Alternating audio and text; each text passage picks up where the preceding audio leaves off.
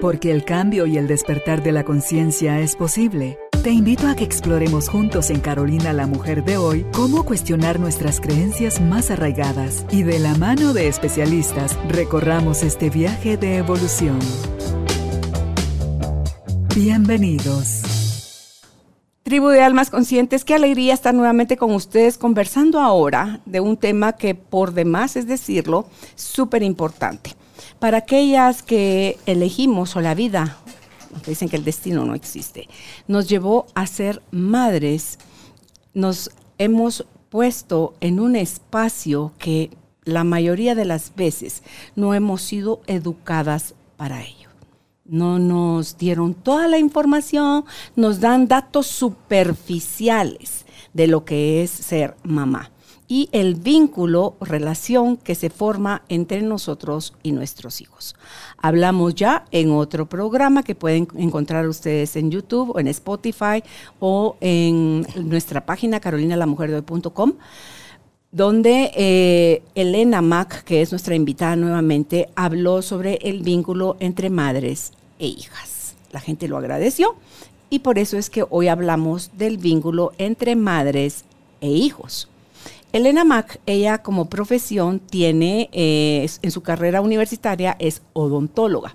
Luego se dio a la tarea de estudiar otras ciencias y otras formas de ayudar a las personas a sanar desde la parte física, emocional y espiritual. Ella es consteladora familiar, es terapeuta, es tanatóloga también.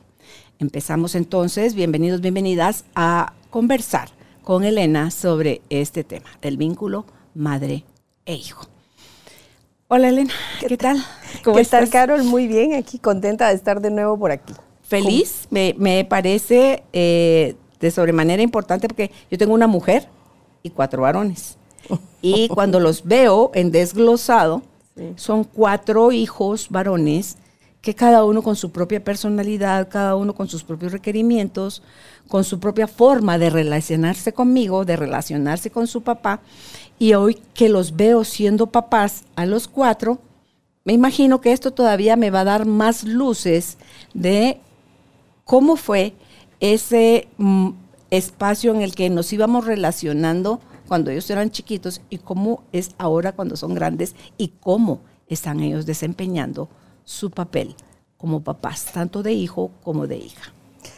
Este, el ser mamá de, madres, y de, eh, como madre, como de, hijos y de hijas, es una responsabilidad enorme. Mm. Pero si te pones a pensar que tú tienes la responsabilidad de, crear, de criar y de educar a los hombres del mañana y queremos cambiar el mundo, en, tu casa puede empezar el cambio, en la forma en la que los eduques, la mirada que tengas de cómo debería de ser nuestra sociedad, si, crees que hay desigualdad en la educación de tus hijos, es donde puedes empezar a cambiar esa mirada.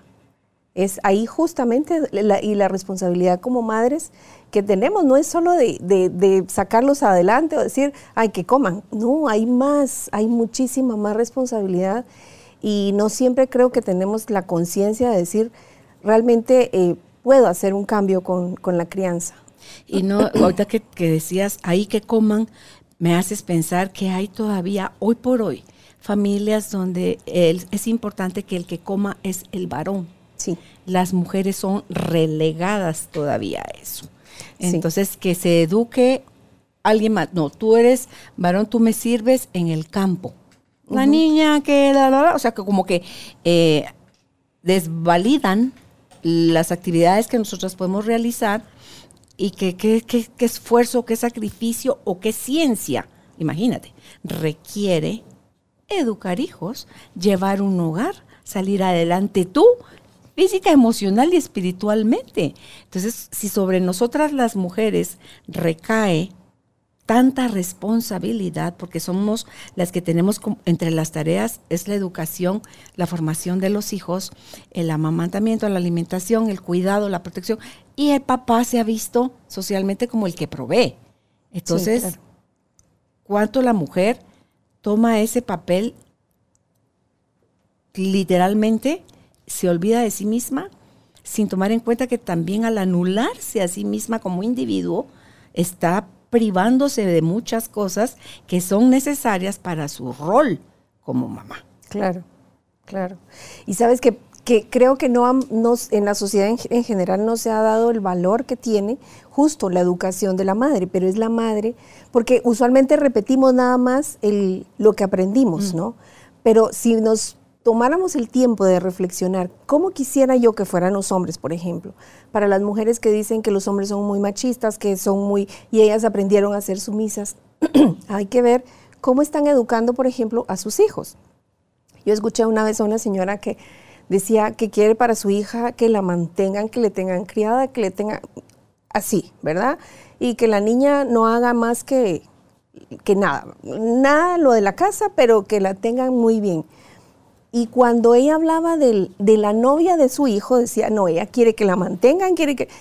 Y entonces decía yo, ¿cómo así? Exactamente, está, quiere una cosa para su hija, que sea el príncipe encantado y que ella no haga un, mueva un dedo, pero que su hijo, a su hijo que lo atiendan, que lo, que le, que le hagan las cosas, que le planchen, que le laven. O sea, quiere una criada para el hijo y un príncipe para la hija. Exactamente. Entonces, como que hay una, una falsa moral porque no, no estás criando en igualdad, pero estás exigiendo una cosa para, para tu hija, pero educas a tu hijo para otra. Entonces, esa parte hay que tomar conciencia de cómo estoy criando. Si yo siento que en mi casa eh, a, a, mi esposo, si fuera el caso, lo criaron de una manera muy machista y yo tengo un varón, ¿cómo voy a criar a mi hijo? En el mismo machismo, no, los niños no lavan trastes. Los niños no cocinan. Mija, hacele a. no me lo recuerdes. Hablamos con Judith hace un ratito. pero no, no todas, nuestra generación tal vez no tuvo mucha la fuerza para hacer eso, pero las nuevas generaciones ya vienen levantando más la voz. Entonces, esa parte y esa conciencia hay que hacerla de cómo criar a nuestros varones. Sí, lo lindo es tener uno, el, yo que sí vengo de eso, de no hay quien ayude en la casa, a ti te toca un hermano, a mi otro hermano, a otro hermano, a mi otro hermano, a otro hermano, a mi otro hermano, a otro hermano. Sí o sí. Yo decía, ¿qué? Sus hijos no tienen brazos, no tienen no pues, como no me quedaba callada con mi mamá. Pero eh, yo que tuve cuatro varones, imagínate a Ana Carolina atendiendo a sus cuatro hermanos hombres, como por dónde. No, señor, no. O sea, yo era anti eso. Y era de enseñarles a mis hijos a lavar platos, a hacer algo en la cocina, porque yo no te digo mucho, porque yo tampoco era de mucho en la cocina. O sea, tal vez si yo hubiera sido así como una fanada en la cocina, les hubiera enseñado a ellos. Eh, pero tengo y un hijo que le encanta, dos que les encanta eso de meterse a la cocina y, preparar cosas. Porque Dios, porque uno ya lo trae, porque no. porque traían el chip. Sí, porque eso no lo aprendieron de mí, definitivamente.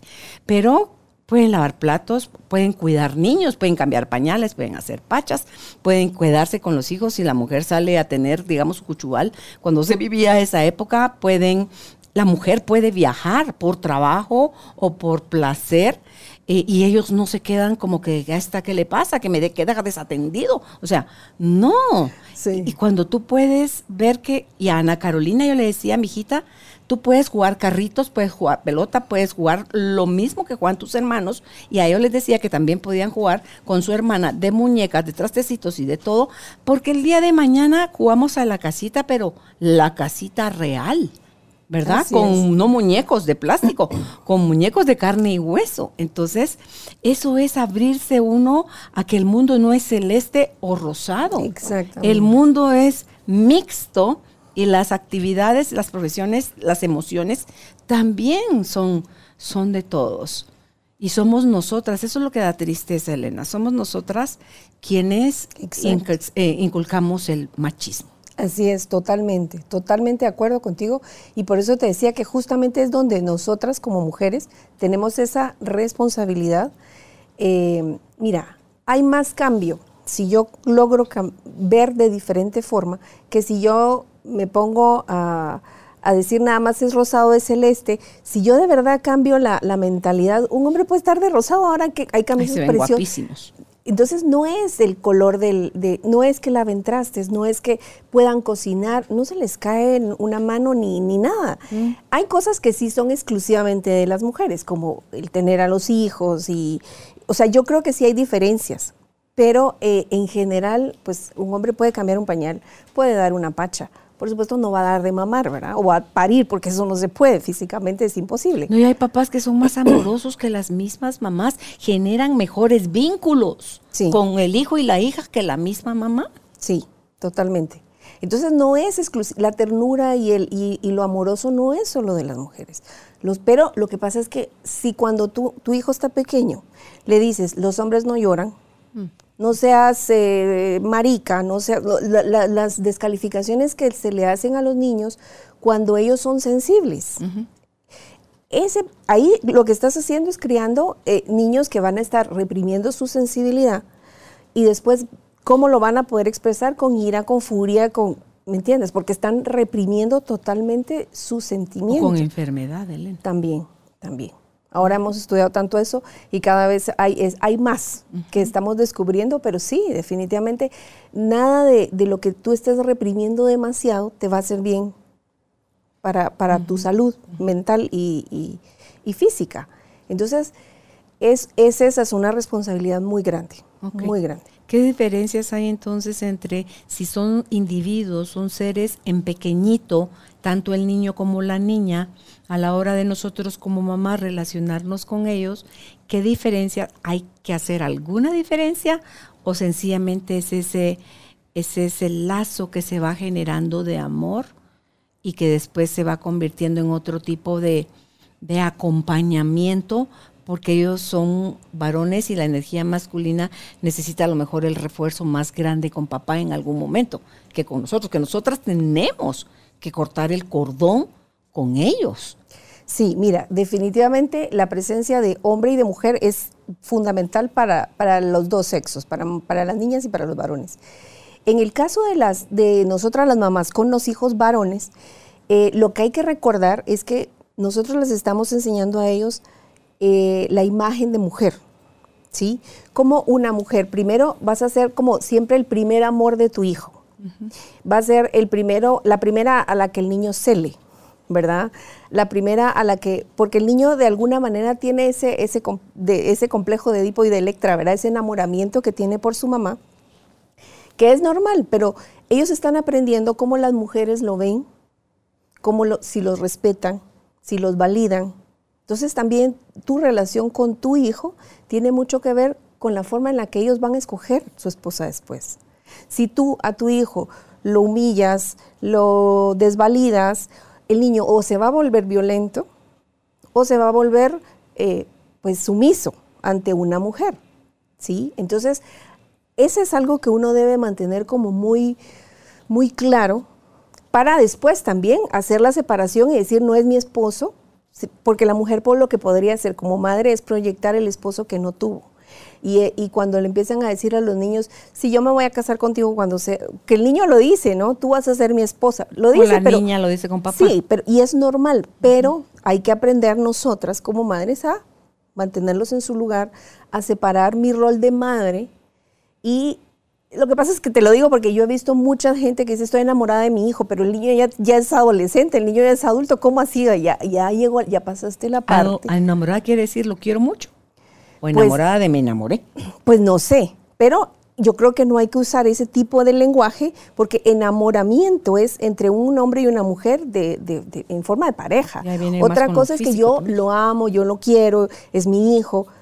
Pero cuando una madre empieza a decir, eh, eh, estoy enamorada de mi hijo. O sea, los ojos como canicas así. Con cuidado de no confundirlo, ¿sí? Porque el niño puede empezar a pensar que es su función estar al lado de su madre y ser su pareja simbólica, aunque, aunque físicamente no estamos hablando de lo sexual, sino simplemente de estar en ese, es el que me atiende, es el que, ¿me entiendes? si el esposo fallece, entonces ahora el hombre de la casa es no, él sí es hombre, pero no es el de la casa, es, es el hijo de la casa. Entonces, eso hay que tenerlo muy claro. Eh, también he, visto muchos casos donde, donde la mujer cela de las novias del hijo. No va a, no va a haber ninguna que le parezca buena ni suficiente para Todas van a ser. Exactamente, pero eso es, eso es más común de lo que uno cree. Pero tal vez habría que ver ahí si realmente separaste tu rol de madre o estás idealizando mucho a tu hijo en lo que él puede ser o en lo que él merece, ¿verdad? O sea, todo eso hay que tomarlo en cuenta que, eh, que el hijo, eh, pues ahí sí que, como te digo, tú eres como madre eh, su primera visión de mujer.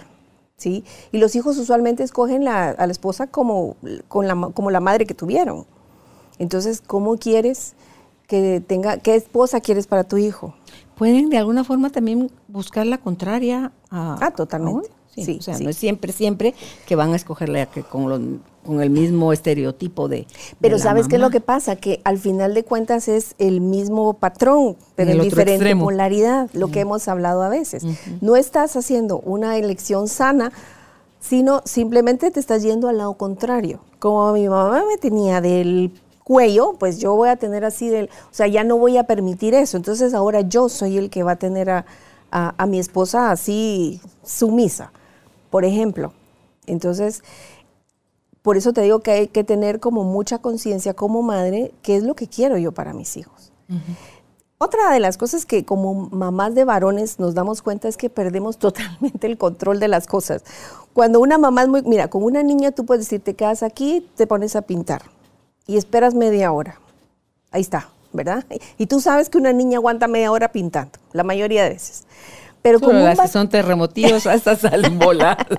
pues sí, pero en general, digamos, pierdes el control en el sentido de, tú los puedes tener nítidos, bueno, mi hijo, espere media hora, no se vaya a ir a... Y cuando pasan cinco minutos, el niño ya está con la camisa de fuera, manchado de la...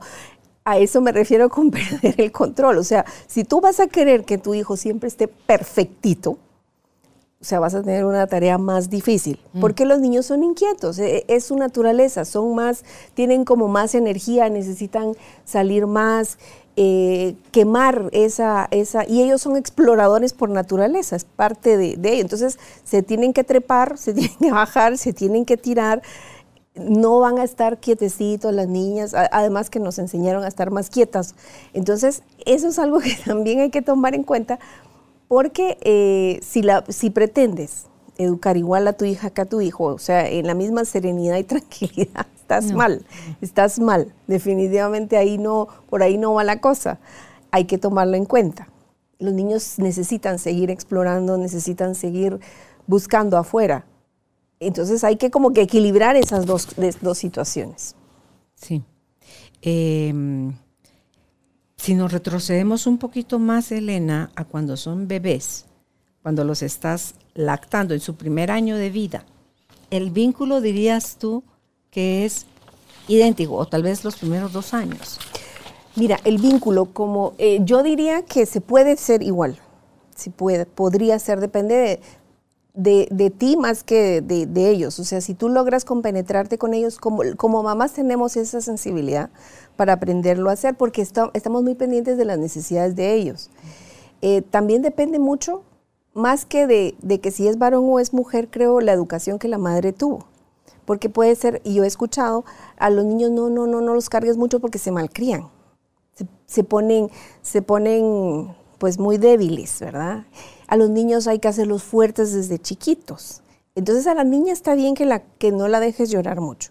Pero al varón, eh, si llora tal cosa, o sea, los niños deben de estar como fuertes. Entonces, eso son cosas que no son reales. No, totalmente. Eh, es, es mira, son creencias de tener que mantener a un hombre fuerte, que sea el, el, hombre, el de la casa, el estoico, el macho, el rudo, ¿verdad? Pero después al mismo tiempo decimos, no queremos un hombre macho, rudo, para, para, que, para que sea violento.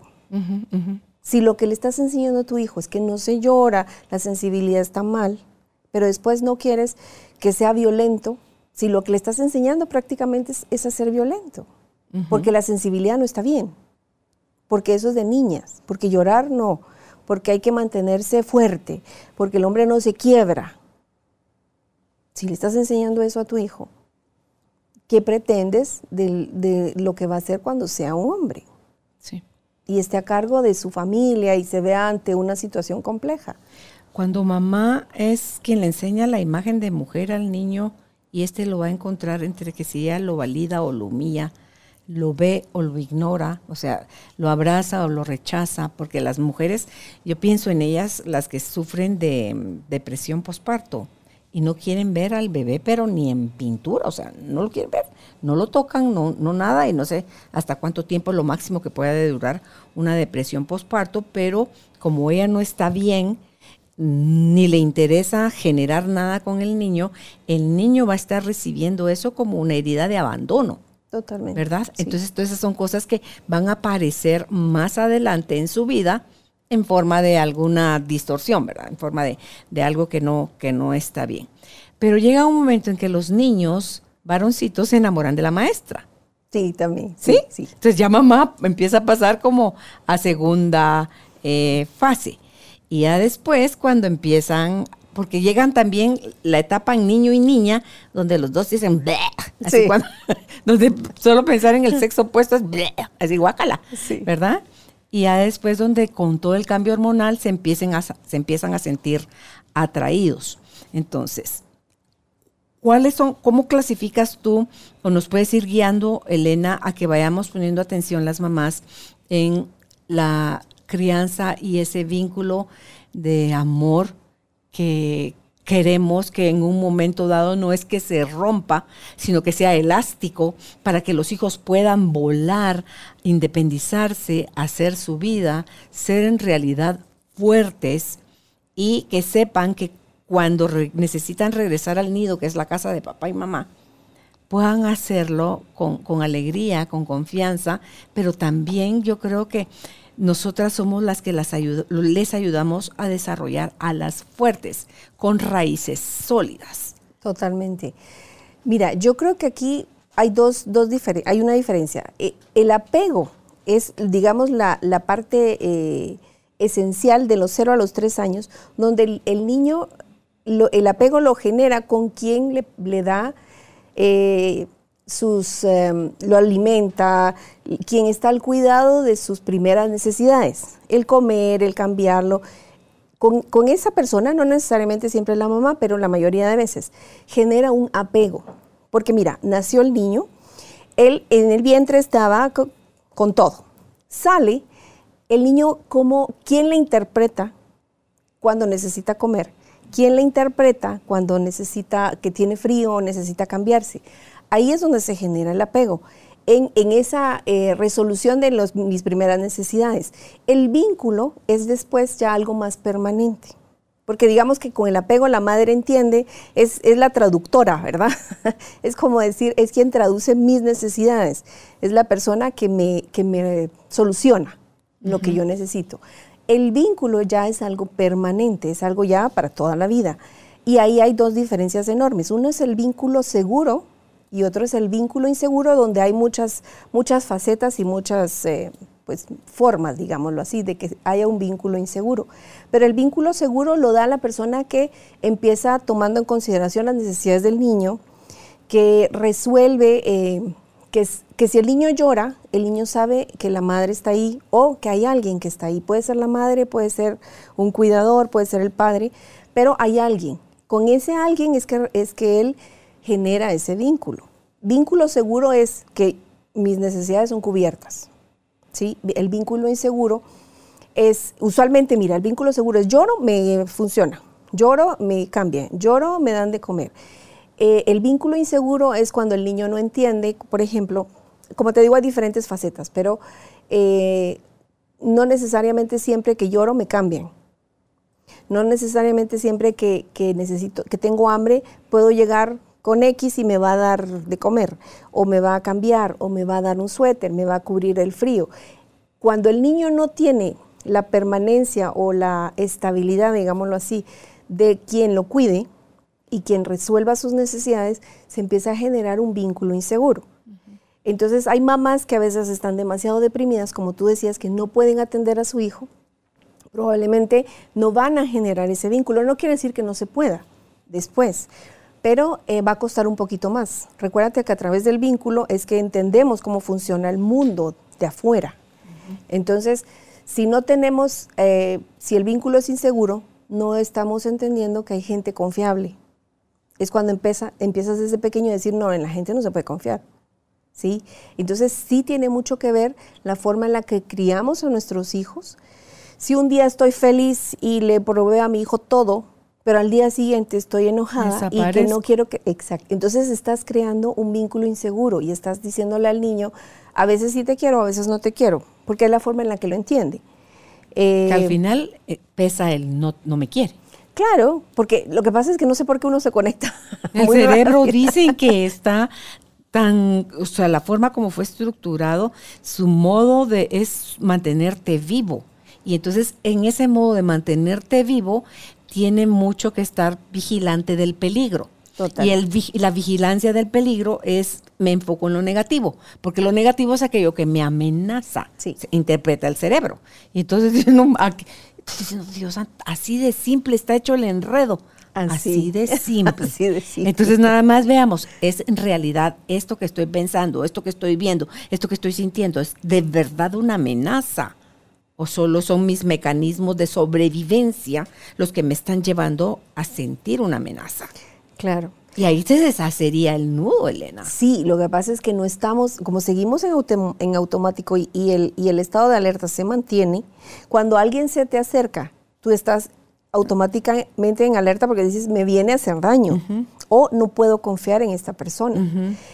Entonces ahí es justamente donde entra ya tu, tu conciencia, el tomar, el, el darte cuenta de las cosas y decir, bueno, ya puedo bajar mi, mi estado de ansiedad ante esto, pero no es fácil, no se hace en automático. Cuando enciendes un botón, no se baja, eh, a menos que entre requiere en conciencia, requiere presencia, Claro. requiere análisis, Exactamente. reflexión, Darte dejar de ser impulsivo.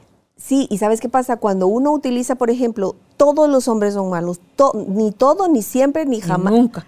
Porque son mentiras, no pasa de esa forma. Pero a veces nos lo creemos y ya tenemos la creencia instalada de que así, así funciona el mundo. Entonces es donde hay que entrar en esa autorreflexión, decir, bueno, no todos, ¿verdad? Mi, mi mamá tal cosa, yo aprendí así, pero no siempre es de esa forma. Claro. Requiere ya de tu voluntad de empezar a ver las cosas de otra manera. Porque Sí. si no, prepárate un buen sillón porque eh, la victimez te va a durar hasta que te mueras. Ah, sí, sí, ¿Verdad? totalmente. Y, y con esto que venimos de generación tras generación, mm, sin enseñar a generar de una manera esos vínculos seguros, esos apegos seguros. Estamos repitiendo patrones y tú decías, hace un rato lo dijiste fuera de la grabación, no sé, donde eh, ahí, el, cuando somos mamá y papá, es el espacio donde salen a flote todas nuestras carencias, nuestras heridas, nuestras creencias, todo nuestro dolor se pone a prueba. Totalmente. Sí, porque mira, estás criando de la forma en la que te criaron. Sí. Estás educando con los con las mismas historias que te crearon a ti. Pero entonces ahí es donde de verdad hay que hacer una conciencia de que estoy creando en mi mundo. Estoy desde el odio, porque es lo que en mi generación, en, en todas las, las, las generaciones de atrás viene, generándose ese, ese enojo, ¿sí? O eh, pienso hacer algo diferente. Eh, estar, mira, en constelaciones familiares decimos es estar en el presente. Hoy estoy acá, tengo esto. Cuando uno está en una creencia, por ejemplo, cuando tú dices, es que los hombres son, esa es una creencia. Cuando generalizamos ante algo, incluso los dichos son creencias. Esas son las partes donde podemos empezar a, a- a realmente darnos cuenta, bueno, yo me he basado en que si naciste para dijeron. maceta no pasas del corredor, ¿verdad? Ajá, por ajá, ejemplo. ajá. Entonces dices, bueno, ¿cómo así? Esto tal cosa. Es la reflexión, es la reflexión eh, cuando tú estás, cuando tú te veas repitiendo los dichos de tus papás, analiza si todavía están vigentes lo que estás diciendo. Eh, hay cosas como valores y demás que sí, pero hay creencias que, que no, que ya no están vigentes y que sería tu responsabilidad, ahí sí que actualizar, ¿verdad? Esa, eso que estás pensando. Sí. es una responsabilidad. Sí, porque yo cuando oigo a la gente que dice que el cinchazo a tiempo como que salva, salva gente, la corrección así, y que hoy en día agradecen que, que los corrigieron de esa manera, porque entonces hoy son personas de bien. No, yo no, yo no creo que eso Mira, la sea corrección es buena. La corrección Pero sí. ¿qué tal chicotazo, el palazo, paletazo? Pero quebrarle la, la Sí, espalda al niño, no, ¿verdad? sí, o sea, sí. ahí, ahí está, ahí está la, la parte, ahí es diferente. Mira, yo conozco una, un- en alguna ocasión una señora me dijo, mire, Elena, yo soy de la opinión que se corrige en el momento. Y del tamaño del evento Exacto. también. Pero entonces Elena. date cuenta lo que estás haciendo con tu hijo. Hay cosas que los niños son tremendos, que lo que hicieron es, es terrible, pero puede ser, fue mala intención, fue una travesura. Sí. Entonces, si fue una travesura y el, y el momento amerita que tú le empieces a gritar en medio del centro comercial o a darle cincho en medio del centro comercial, ¿estará bien eso? Porque lo que estás haciendo, para mí no. Lo que estás haciendo es humillarlo. Pero digo, si lo haces así en público, ¿qué tal cómo le va a la criatura en privado? Imagínate. Los han de encerrar. Hay gente que, cuando tú ves las historias de gente que las en- los encerraban en lo oscuro, los dejaban sin comer. O sea, más allá del golpe físico recibido primero y el grito y el insulto, venía todavía ese aislamiento. El niño siente que eso es el fin del mundo, Elena. claro. Es hacer triza su corazón. Totalmente. Y, pero- y así lo quieres después, una persona de bien, pero ¿qué es una persona de bien? Exactamente. Es que es, y así lo haces para que sea una persona de bien. Y lo estás volviendo un resentido, Dios mío. Va a ser Claro. violento. Totalmente. Entonces, ¿cuál de bien? Si Sí. se las va a cobrar a lo salvaje a la siguiente generación. Sí, mira, y, y ese- esas son las cosas que nos tenemos que dar cuenta y la responsabilidad de verdad como madre es impresionante.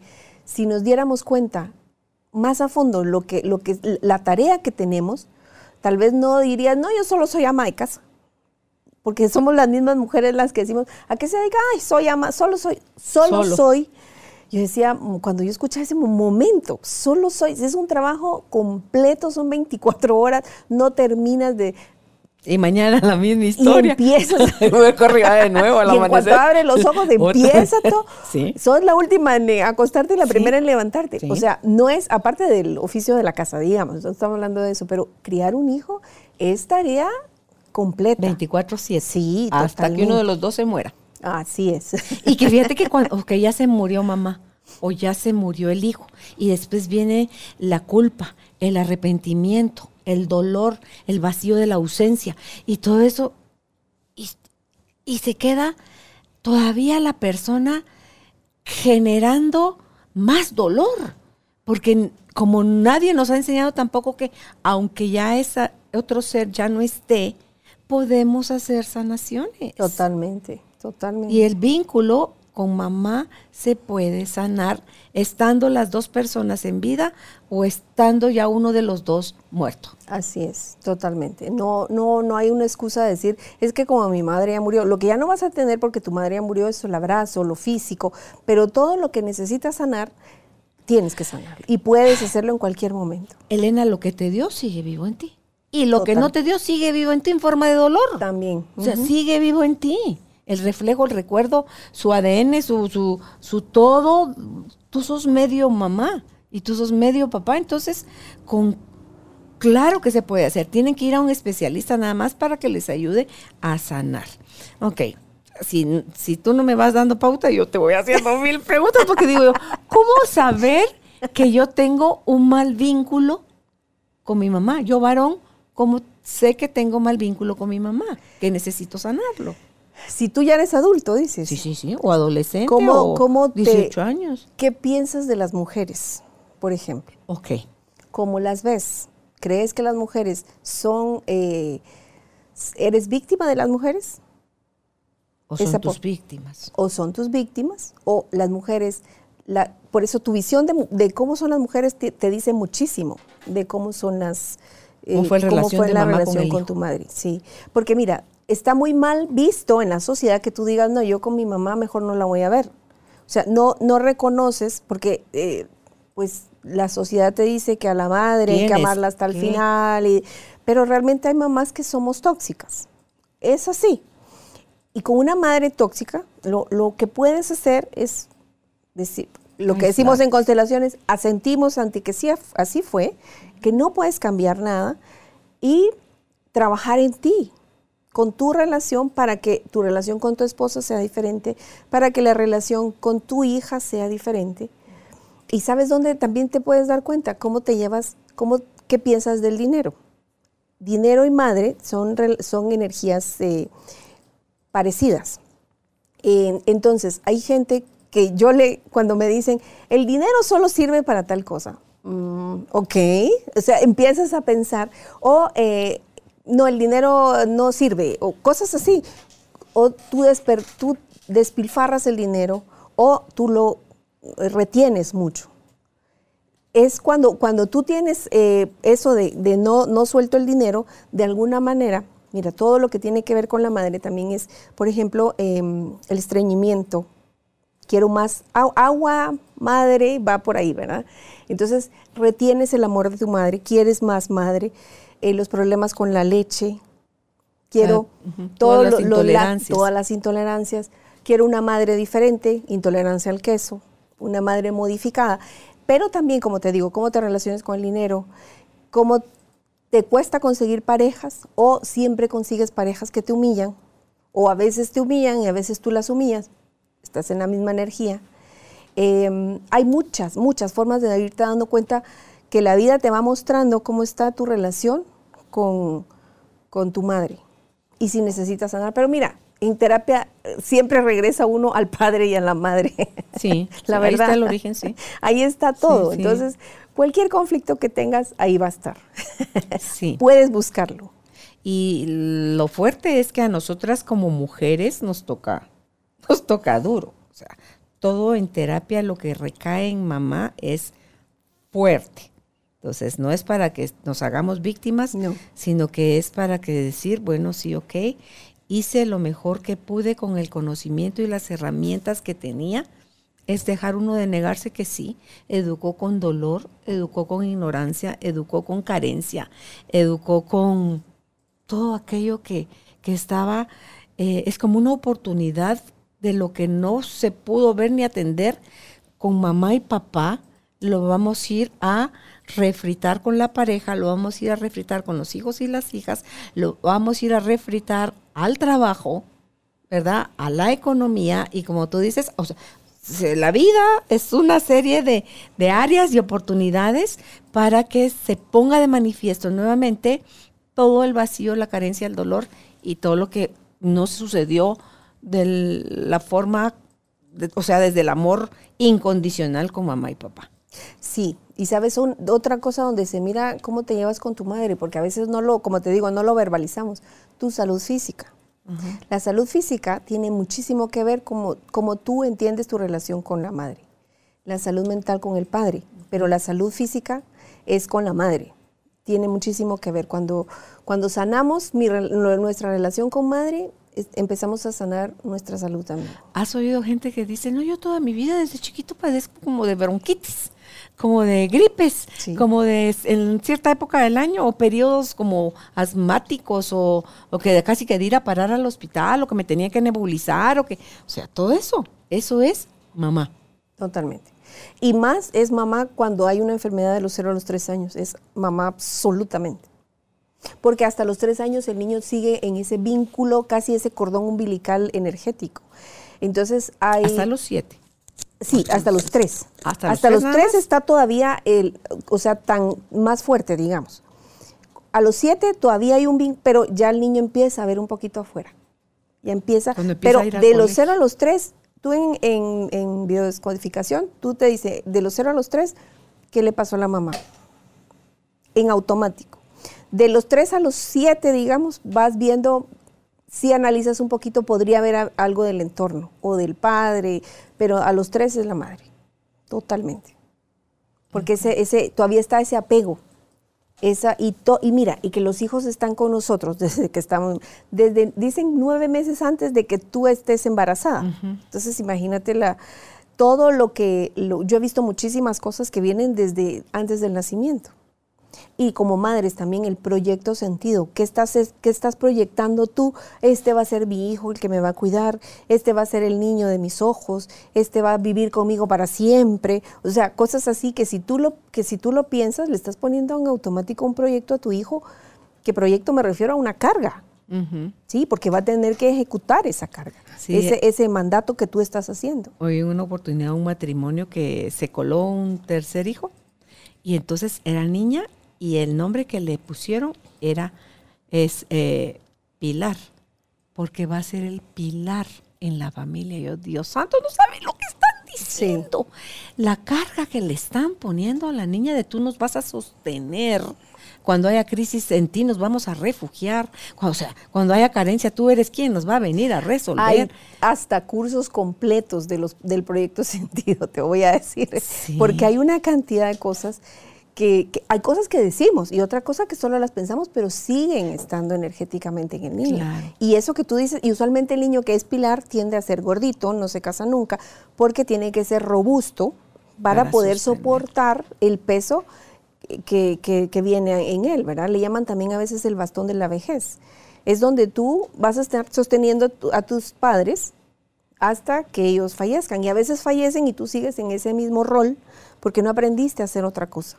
Era tu ahí sí que para lo que tú veniste al mundo, para mantener a tus, a tus, a tus padres. Pero entonces nunca nunca haces tu propia vida, porque ¿cómo vas a tener tus hijos si tienes ya una responsabilidad? Entonces, sí, definitivamente. Por eso te digo que como mamás es, es un trabajo eh, muy serio, de verdad, que hay que tomárnoslo más, no tan a la ligera. Eh, te digo también, las madres tenemos lo- la capacidad de permitir que los varones amen a su padre. Sí, a través sí, de ti, como les madre, les damos permiso a los hijos para que amen a su papá. Y eh, cuando nosotros hablamos mal de nuestros esposos o del papá de nuestros hijos, estamos poniendo en, eh, en nuestro hijo una carga de él, él no es bueno, no lo ames. Hay que de alguna manera gestionar el permiso para amar a tu padre. Pero entonces lo que viene eh, cuando pasa eso, que la madre, no, tu padre es un bueno para nada, na- na- na- na, todo lo que empieza a decir, ante esa imposibilidad de amar al padre, vienen muchas veces el alcoholismo. En el hijo. Del hijo, sí. Y, si es hija, también. puede ser también, sí. Ok. Pero te digo, o sea, el, porque mira, es que ahí es un, es un mensaje confuso. Tú eres varón, pero los hombres son malos. Tú anulas lo masculino y usualmente cuando una mujer ha sido lastimada por un hombre, viene con una creencia de que los hombres son malos. Y eso es lo que le transfieren a sus hijos. Pero el niño es varón, entonces ser hombre es malo, anulo lo masculino en mí, porque a mi mamá no le gusta lo masculino. ¿sí? Entonces estoy creando un hijo que va a ser el sumiso absoluto, siempre va a ser obediente, pero nunca va a poder tener acceso a su propia energía masculina. ¿Influirá eso en tu elección sexual? Puede ser, puede ser. Mira, no, no voy a decir que, que- que es siempre de esa manera, pero ha- hay casos en los que sí. Hay casos en los que sí, porque si está tan anulado lo masculino, no puede ser un varón. Claro, le han dado permiso nada más a desarrollar la energía femenina. Exactamente. De hecho, hay madres, porque yo he visto, que estimulan lo femenino en su hijo. Es tanto lo que anulan lo masculino, que al tener un varón, lo, lo que hacen es estimular no, no solo que juegue con muñecas, sino simplemente es, es de verdad, solo lo sensible, solo, todo lo, el lado, eh, la energía femenina la estimulan y, y anulan constantemente y permanentemente el- lo, lo masculino. Y me imagino que ella te afecta hasta emprender proyectos, Todo. toda esa fuerza que se necesita para, para Sí, porque la fuerza la da el padre, ¿verdad? La fuerza Para para, la vida. para la vida te la da el padre. Entonces, sí es, es serio. Y te digo, cuando una madre tiene demasiado enojo también con un, con un- con un hombre, el niño entiende que tiene que cobrárselas por la madre y tiende a ser más violento también. Y si no, no está siendo leal a la mamá. Exactamente. En una entrevista acá en el programa con Ana María Aristi, que es una psicóloga mexicana, eh, dice ella, eh, a las madres que son así súper que están poniendo a, los hijos en contra de papá, el reto con ellas es decirles a los hijos, te doy permiso a que ames a tu papá tanto o más que a mí. Así que las mujeres que tienen esa herida no lo pueden decir, porque para ellas es impensable, es amenazante la idea de que, porque es esa loca idea, Elena, de que si lo quiere a él, no me quiere a mí. Jesús, Señor, si los niños necesitamos amar Totalmente. a mamá y a papá, es una necesidad cuando se es niño de amar a mamá y a papá. Y qué triste que porque, ay, mamá nos abandonó cuando me dejó bien fregado cuando ustedes eran chiquitos y se fue con otro. Hay que odiar a mamá. O papá fue el que hice, me embarazó y nunca más lo volví a ver. O sí te reconoció, pero nunca me, nunca me apoyó económicamente para tu, tu educación. Y, y todas esas cosas, porque hoy en día tú ves a mucha mujer en el mundo sacando solas a sus hijos adelante. Pero ¿cuánto de estas mujeres lo están sacando en amor y cuánto las están sacando desde el, el enojo, la tristeza? Es, es hasta como deseo de venganza, hay de desearle lo mal al papá del hijo y no somos conscientes, Elena, que cuando rechazamos al papá o la mamá de nuestros hijos, estamos rechazando la mitad de nuestros hijos. Totalmente, totalmente. Y tienes menos fuerza para ir por la vida porque solo la mitad de ti está bien, la otra mitad está mal. Eh, es así. ¿Y sabes qué pasa? Yo me he dado cuenta en constelaciones familiares cuando hacemos una constelación donde, por ejemplo, eh, ahora hay constelaciones eh, de, que, se usan en leyes, Eh, pero cuando tú ves un padre que no pasa la manutención, usualmente es porque la madre también no respeta al padre. Entonces es, mira, es que no la cobramos. O sea, entonces como no me loco. respetas, no te doy lo de lo que me corresponde. Pero al final lo que estamos, lo que perdemos de vista es que es el niño el que va a sufrir todas las El consecuencias. que paga los platos rotos es él. Exactamente. Porque mira, yo he escuchado cantidad de veces donde sí, pero es que ella lo que quiere es aprovecharse. Y ponemos a los niños como para, como tú dices, escoger entre la mamá o el papá, pero si nos quiere a los dos. O mira, a veces hay, hay sé de un caso de, bueno, varios, donde el padre no quiere que sus, sus hijos estén con la madre porque es una aquí, es una allá, y él no tiene empacho en hablarlo enfrente de sus hijos. Si no, es que ella quiere tal cosa, pero es que es una aquí, es una allá, tal, tal, tal, O sea, tal. la desprestigia delante de De ellos. la misma forma que lo hacemos las mujeres con los hombres, porque también hay mujeres que empiezan, sí, es que eso es un bueno para nada, todo el, el- la letanía que tenemos, ¿verdad? Pero con las mujeres usualmente está mejor visto que tú hables mal de tu marido. Tal vez porque es más común, pero bien visto tampoco es. Pero cuando nosotros empezamos a criticar a nuestros, a nuestros esposos, a nuestras parejas, estamos faltándoles el respeto. sí. Es una falta de respeto. Mira, en el momento en que emitimos un juicio, estamos creyéndonos superiores a alguien más. ¿sí? Es que este no sabe. Y te digo, es común, todos lo hacemos en algún momento, pero hay que tomar conciencia, tratar de hacerlo menos. Y nuestros hijos van a creer que son los que encargados de vengarnos, los encargados de, de vivirlo por nosotros, Sí. todo eso. Los metes en un sentimiento ambivalente, creo yo. Si tú eres la mujer y que sufres y que te sientes víctima del papá de tus hijos, entonces el hijo te va a tener, por un lado, lástima y por el otro lado, enojo. Porque qué tonta mi mamá que deja que mi papá le haga todo lo que le hace. Y a la par del pobrecita mi mamá, con este infeliz de mi papá. Pero entonces, ahí lo único que generamos es, además de dolor en el hijo, es bandos. Y Sí. los bandos nunca van a ser sanos para ningún miembro de la familia. Es cierto. Es cierto, porque aparte estamos creando esa polaridad que genera más conflicto.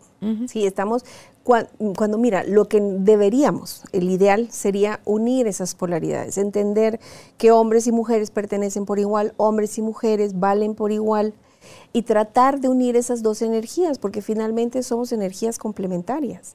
No somos energías que vienen en, en opuesto, somos complementarias. Claro, la riqueza de la energía femenina y la riqueza de la energía masculina la tenemos los dos. Sí. En nosotras las mujeres está más amplificada la, la femenina porque se requiere para las tareas que han sido asignadas a nosotros culturalmente, ancestralmente. Claro. Y lo mismo funciona para, para los hombres. Y ustedes que lo han estudiado en constelaciones, ven cómo sí se puede confirmar la ausencia de una de, de estas eh, características que se necesitan tanto de mamá como de papá para que seamos seres equilibrados, con fuerza y deseos de mantenernos en la vida, de poder continuar la vida si es que nuestra elección es ser padre y madre de familia porque hoy en día cada vez hay más gente que, que casi Que les dice quieres ser mamá, se ponen los tenis y salen corriendo, o sea, que Sí. no, que no quieren ser mamá, que yo lo veo como, yo lo veo como bueno, Elena, porque el mundo necesita equilibrarse también. Y además no todo el mundo vino a ser mamá y papá. Antes, culturalmente, te tocaba ser mamá, Sí. quisieras o no. Ajá. Los hombres vienen graduándose universitariamente mucho antes que las mujeres. Cuando finalmente lograron un espacio las mujeres para graduarse de universidad, para poder emitir su sufragio, el, el voto, para poder ir tomando otras posiciones. O sea, la mujer ha luchado mucho por cosas del hombre, pero también ha perdido de vista cosas que requiere, si lo que nosotros queremos es formar familias, que requiere que las tengamos integradas para poder criar hijos equilibrados, Sí. hijos sanos. Mira, yo creo, yo en lo personal te digo, a mí me han criticado mucho por el haber dejado mi carrera de lado cuando mis hijos estaban pequeños. Hay, mujeres que me han dicho, pero qué desperdicio. ¿Cómo siendo odontóloga te fuiste a quedar en tu casa para criar a tus hijos? Es algo de lo que yo jamás me voy a arrepentir. Porque creo que en ese momento, cuando mis hijos eran pequeños, era lo que necesitaban mis hijos y necesitaba yo. Yo siempre soñé con ser mamá. Yo sé que hay mujeres que no lo hacen, está perfecto. Mira, yo creo que eh, eh, cada quien es mejor no ser mamá a la fuerza Claro. y tener esa O por conciencia accidente, Elena. o por accidente, pero eh, es mejor tener la conciencia de que sí quieres ser mamá y hacerlo. Y probablemente te toque, si lo puedes hacer, yo diría, si lo puedes hacer, pon en pausa tu carrera, porque es algo que vale la pena, es algo de lo que uno después no se arrepiente. De lo que sí te arrepientes es después de no haber visto a tus hijos caminar, de no haber visto, estar en esos primeros eh, etapas del, del niño que son y es donde está formándose él como, como ser humano y está entendiendo el mundo, Y si no te arrepientes, lo vas a vivir en forma de culpa. probablemente. Entonces ahí estamos en terapia para trabajarlo, pero, pero el problema es que ya no lo vas a poder vivir. O sea, Sí, es un sí, momento ya te lo precioso. perdiste. Sí, es de verdad es un momento que para mí, te digo, vale la pena. Después a mí me tocó salir adelante un poco más difícilmente, pero, por- pero yo te diría, no me arrepiento. No me arrepiento nunca y lo volvería a hacer. Y Porque mira, ahorita igual la odontología siguió a un lado. se quedó de... Sí, sí, se quedó de lado, porque ahorita tiene más peso en ti todo lo que son las terapias, las constelaciones, la tanatología y todo esto que te, que te conquistó totalmente, pues. Absolutamente. En esto, en esto estoy, como dicen, como pez en el agua. Esto es lo que más me gusta. Pero, pero como te digo, sí, definitivamente eh, te vas dando cuenta que el tiempo pasa muy rápido y hay cosas que no vuelves a, a- a- bueno, hay cosas, no, nada vuelves a vivirlo, ¿verdad? y menos la infancia de los hijos. Por eso sí vale la pena. Mira, eh, parte de lo que te traía acá también era como eh, ser mamá de, de un varón es la oportunidad para ser su ma- mayor fan. Como los niños son tan, volviendo, retomando un poquito el- el- lo que te tenía preparado, eh, los niños son tan activos que el, es tu oportunidad de ir a ser de cheerleader de, en el base, en el básquet, en donde, lo que ellos jueguen, involucrarte, lo que, lo que hablábamos al principio. No tenemos, no, no solo los varones tienen un chip para entender eh, los deportes, las mujeres lo podemos entender si nos esmeramos un poquito. Eh, entonces es una oportunidad para demostrarle a tu hijo varón el amor que sientes por él. Irlo a ver, entender, tal vez no vas a entender las profundidades si no quieres del- de los deportes, pero puedes hacerlo. ¿Querrá el niño que en realidad sea papá quien esté ahí vitoreándolo? ¿Otro hombre? Yo creo que él quiere que los dos estén. Ok. No sé, te lo digo eso más por experiencia personal. Pues en las películas pintan, normalmente son las mamás a las que les toca. Ese Sí. rol. Y, pero cuando está papá, ellos están así como que, wow, vino. Dios mismo, pues, ¿verdad? Claro, O sea, sí, sí. Lo, sí lo valoran mucho. ¿Sabes qué pasa cuando es papá? Que el papá eh, pone sus expectativas.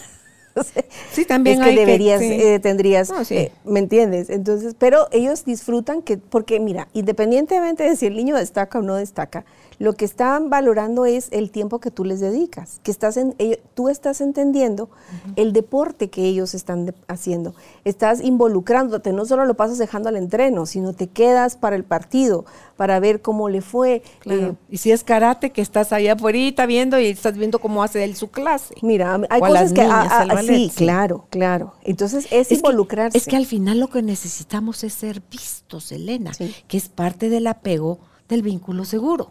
Sí, sí, Si tú como ser humano, como individuo, no te sientes, no te has sentido visto, vas a estar, no, vas a ser como un saco roto, un con descosido, que por más que sí. ches, no hay llenura, claro. ¿verdad? Se, se me hace eso.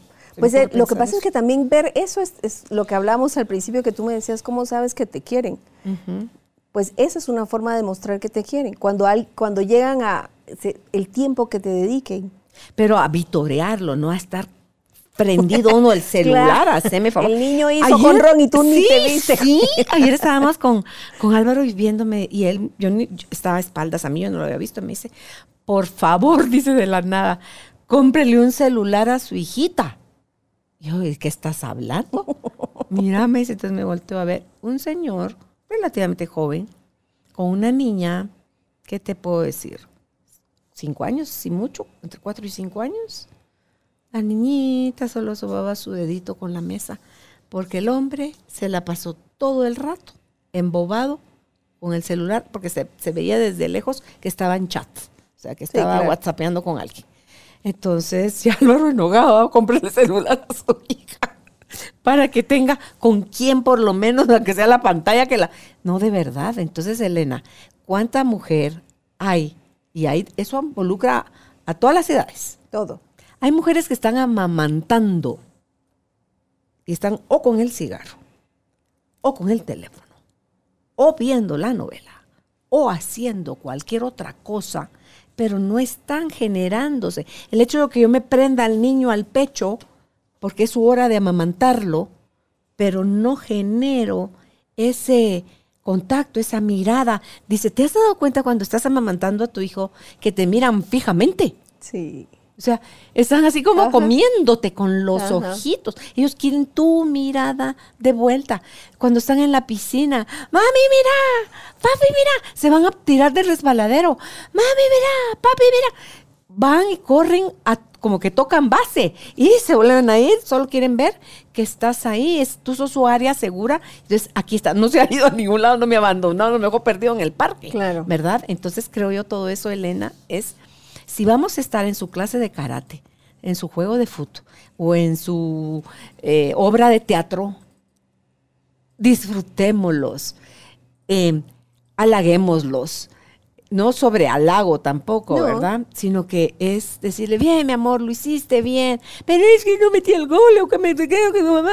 Sí, pero hay que poner más atención, qué sé yo. Sin ser, uno no es el coach, ellos tienen un coach de deporte, Sí, no de verdad, porque eso también lo he visto en las películas, cuando están y le están gritando al niño que sos una no sé cuánto, y Yo por lo- qué no yo lo vi en la vida real. ¡Corre! Entonces, tú decís, Dios mío, cuánto bien o cuánto.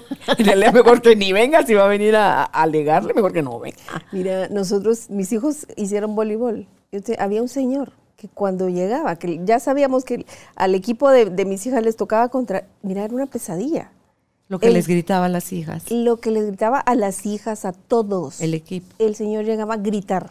Ay, mi gordo. Yo, y las, y las hijas, te voy a decir, se avergonzaban de él, de, de oír los gritos y los insultos que el señor hacía. Hasta que una vez alguien se le acercó y le dijo, mire, ¿por qué no deja a sus hijos vivir tranquilas? Y las niñas eran, las niñas eran buenas, pero el, el nivel de exigencia del señor era enorme. No llegaban a dar la talla, ¿verdad? Y ni te digo que perdieran.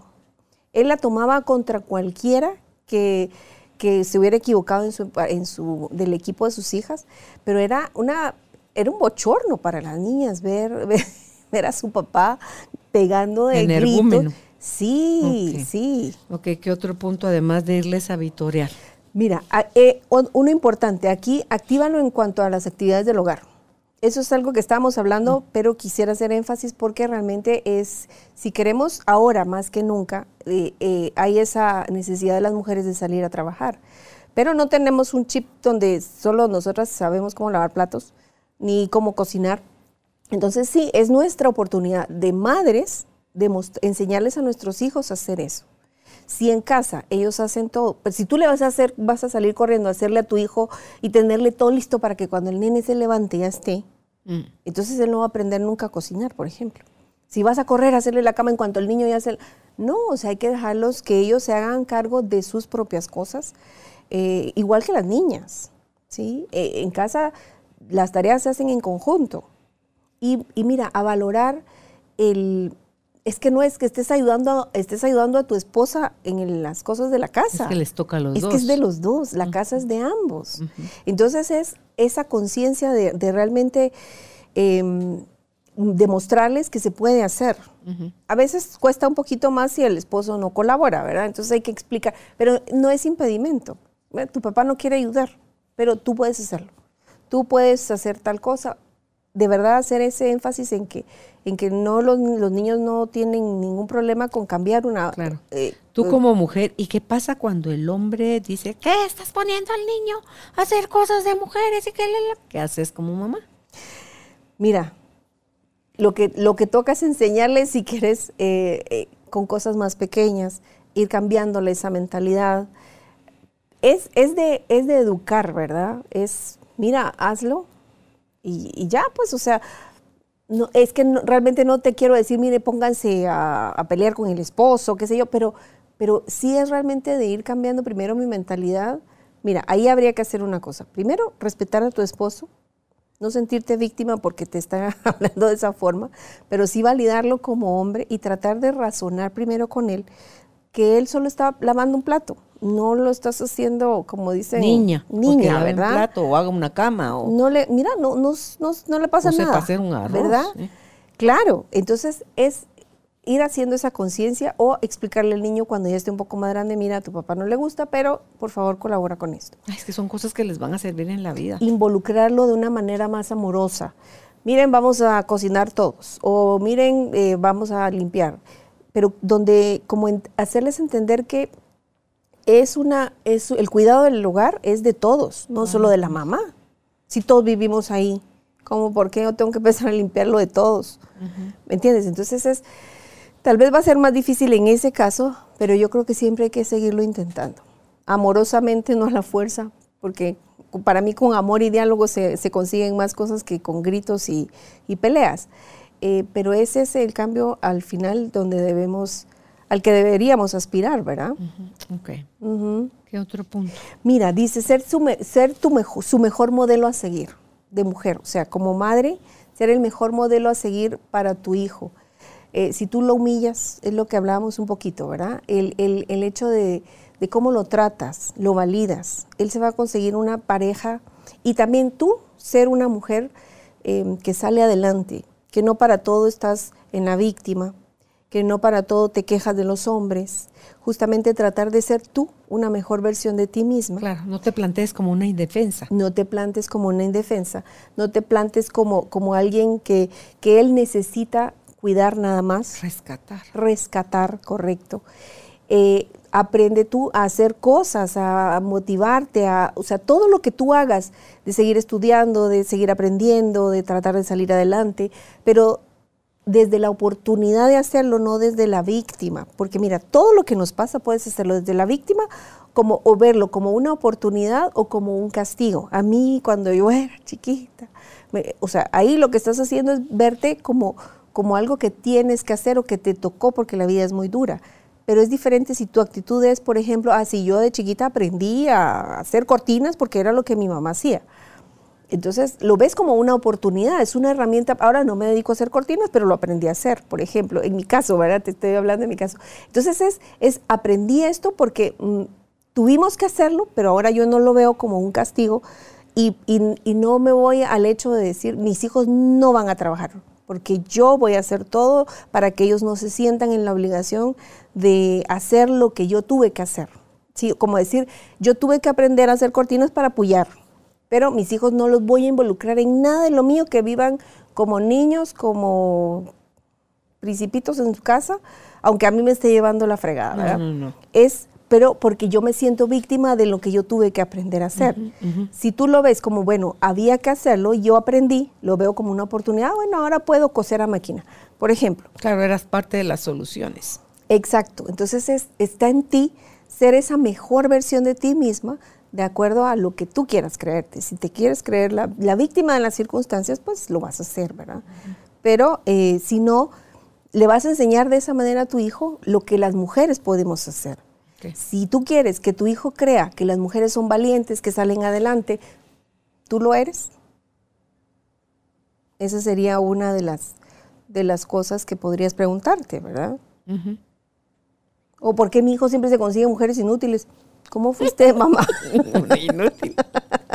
¿Me entiendes? Sí, o sí. sea, hay que regresar a uno cuando mira que sus Es hijos que- tienen determinado Es que uno ve al inútil como alguien que necesita que le hagan, que le rescaten, que le den, le provean, no muevan dedos. Y hay gente que siente su valor en estar rescatando, Ah, sí. en estar dando, en estar haciendo. Entonces se encuentran el roto con el, o sea, el hambre con el- las ganas de comer, dicen, y entonces ahí están.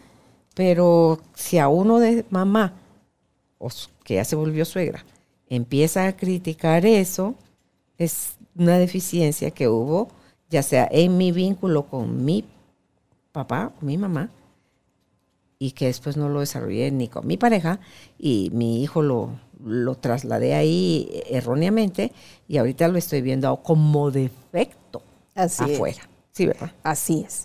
Lo que pasa es que, mira, es lo que yo estoy viviendo en este momento de mi vida, es lo que yo co-creé. Es, me tengo que hacer responsable. No me pusieron como que sos lechuga que te sembraron aquí y ya en estas condiciones. No, lechuga. o sea, mira, lo que pasa es que también nos creemos que estamos, ya soy así, Sí, no, soy un producto terminado. No, no. No, soy un soy alguien que está en proceso. Entonces, la persona que me, que me conocieron hace 10 años no soy la misma de hoy. Si yo así lo deseo, puedo ser la misma, pero realmente no me tengo que ver como un producto terminado. Estoy en proceso, estoy siendo, no soy, sino estoy siendo tal cosa. Eh, es diferente porque es una visión más, más ah, activa, donde no te sientes la víctima de las circunstancias, donde no puedo hacer nada. Mira, todo es modificable, todo.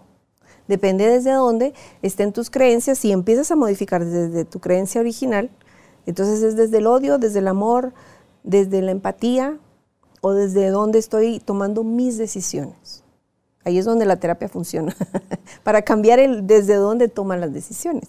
Si ahorita está- se está cayendo consciente la persona de que no tiene un buen vínculo con su hijo y quiere empezar a hacer un proceso, lo hace para modificar, o sea, para sanar sus heridas, para dejar a un lado el látigo porque la culpa no resuelve.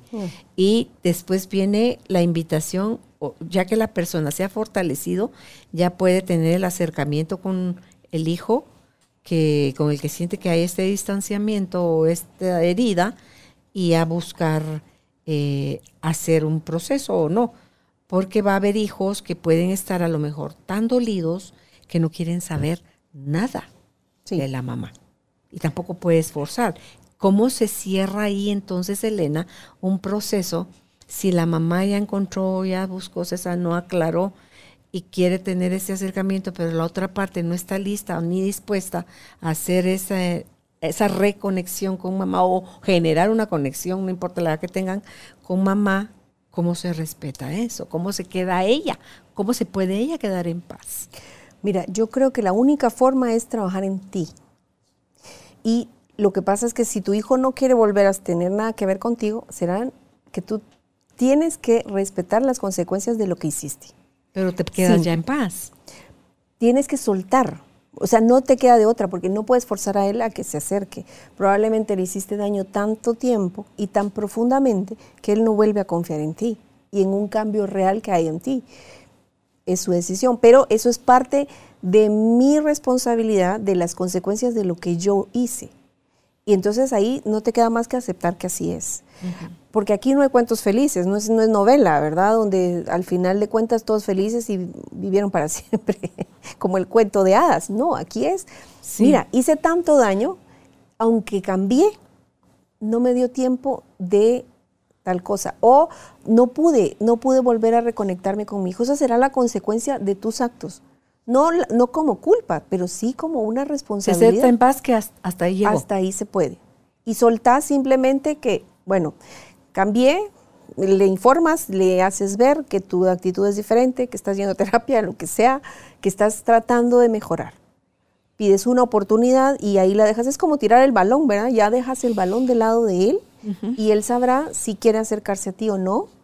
Si no lo hace, pues tienes que soltar también la exigencia, porque si no volverías a caer en lo mismo. Ahí es solo decir, bueno, ahí lo dejo, porque no, no puedes hacer más. Y que debería eso dejarte en paz.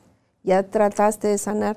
Y mira, eh, a veces, eh, como es acción-reacción, la vida para mí es acción y reacción, cuando tú cambias, automáticamente algo en él se sana y a veces con el tiempo ya está listo para volver a, a ti o acercarse Tal vez no de la manera ideal que tú lo querías, pero por lo menos tener un acercamiento o un ya estamos en paz.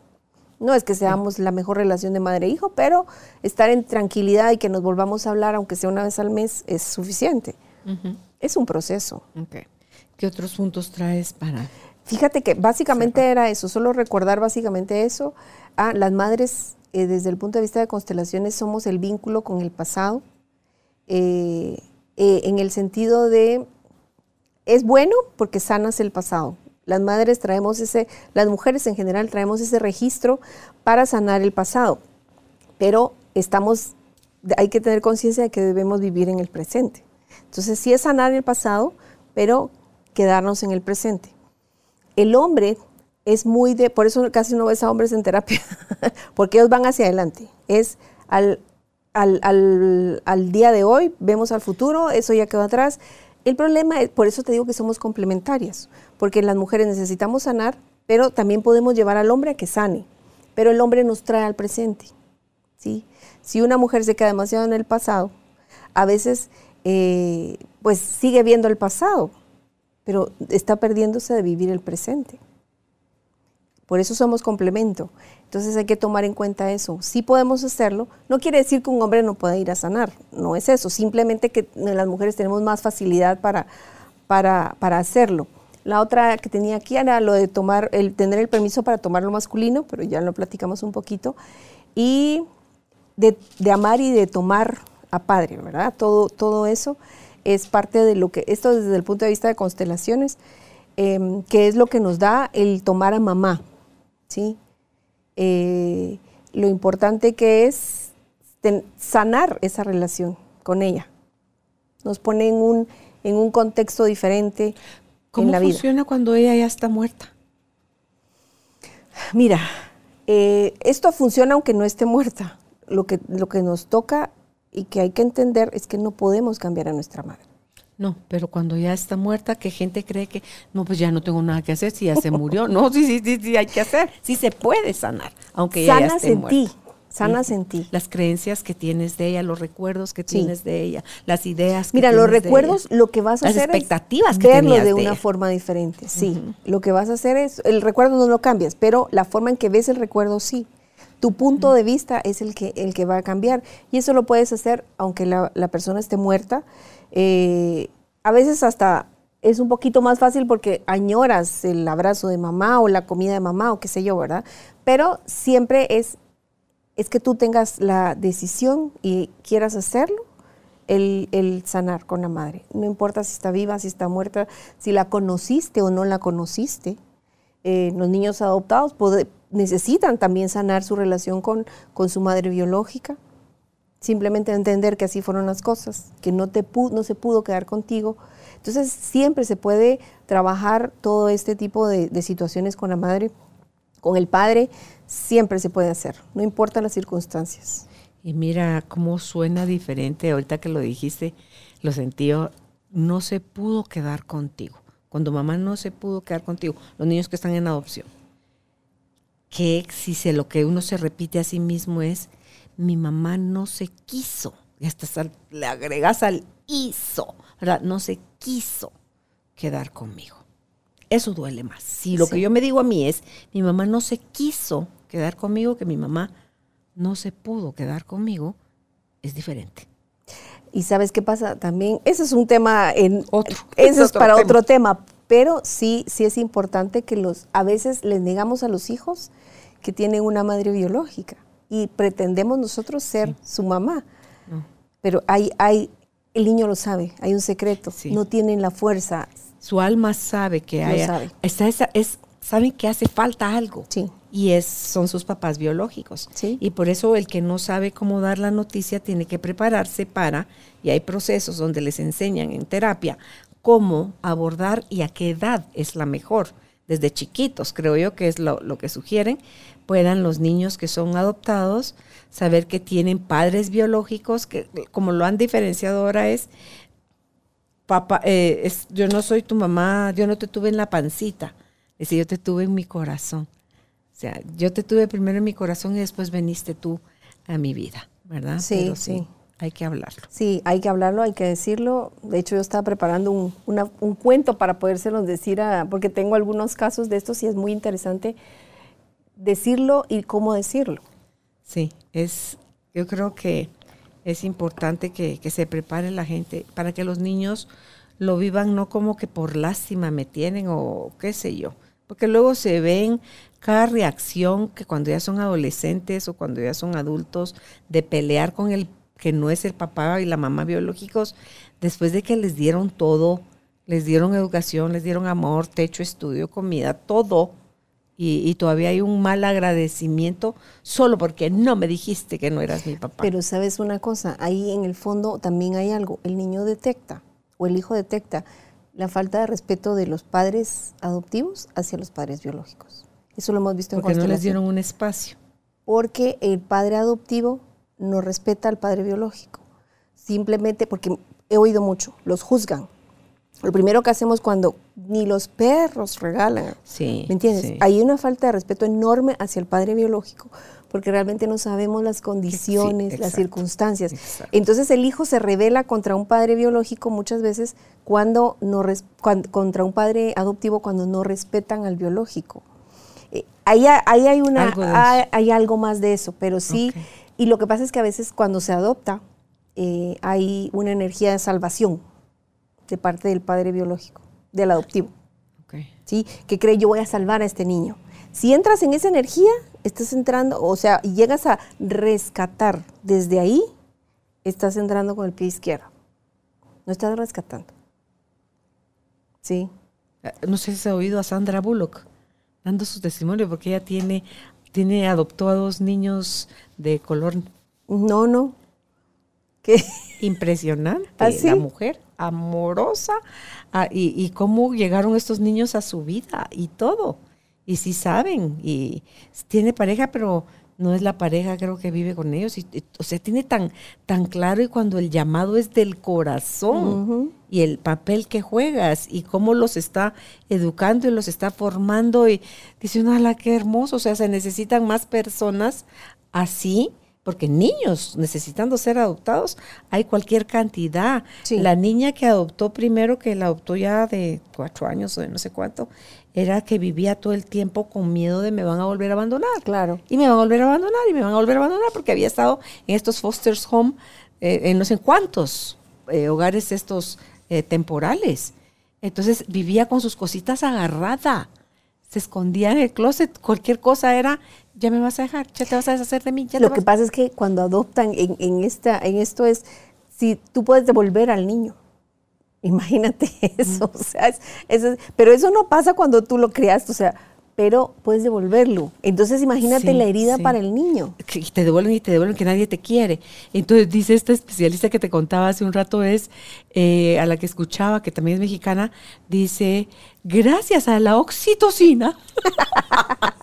no devolvemos a los hijos de nosotros. En un momento cuando te sacan de quicio. Ah, ah, dan o- ganas, ¿va? O, te están llorando a medianoche y no le encuentras el qué es lo que lo está haciendo Sí. llorar. Ajá. Dices, gracias a una hormona llamada oxitocina. Que es la que Santa genera- oxitocina, Sí, sí, que genera el vínculo Claro. en la relación, el amor y en ese de- deseo de a este por mucho que friegue, que llore, es, Es es mi- mi hijo. es mi hijo, sí, Y me lo calo, ¿verdad? Que, que no se genera con otros niños a los que les tenemos menos paciencia, pero es porque no está la oxitocina Sí, de por claro. medio. ¿verdad? Así que, pues, gracias, Elena, por haber compartido con nosotros este, este tema. Y si usted encontró eh, en lo que escuchó que si hay cosas por trabajar, no lo deje más al tiempo. Las cosas, el tiempo nunca las va a curar cura nuestra intención, cura nuestra voluntad, curan todo este nuevo conocimiento y herramientas. Y eh, el amor creo yo que es el que hace posible todo, pero empieza en el amor a nosotros mismos para que después podamos compartirlo de una manera sana con los demás, para que podamos, eh, si estamos a tiempo de pensando en generar una familia, qué mejor que hacerlo con todo este conocimiento para poder desde el principio empezar a generar vínculos seguros y un apego seguro. ¿Dónde puede usted contactar a Elena Max si considera que ya está listo para su proceso? Si es por correo, está como macelena2017 arroba gmail.com. Elena es sin H y el Mac es M-A-C-K.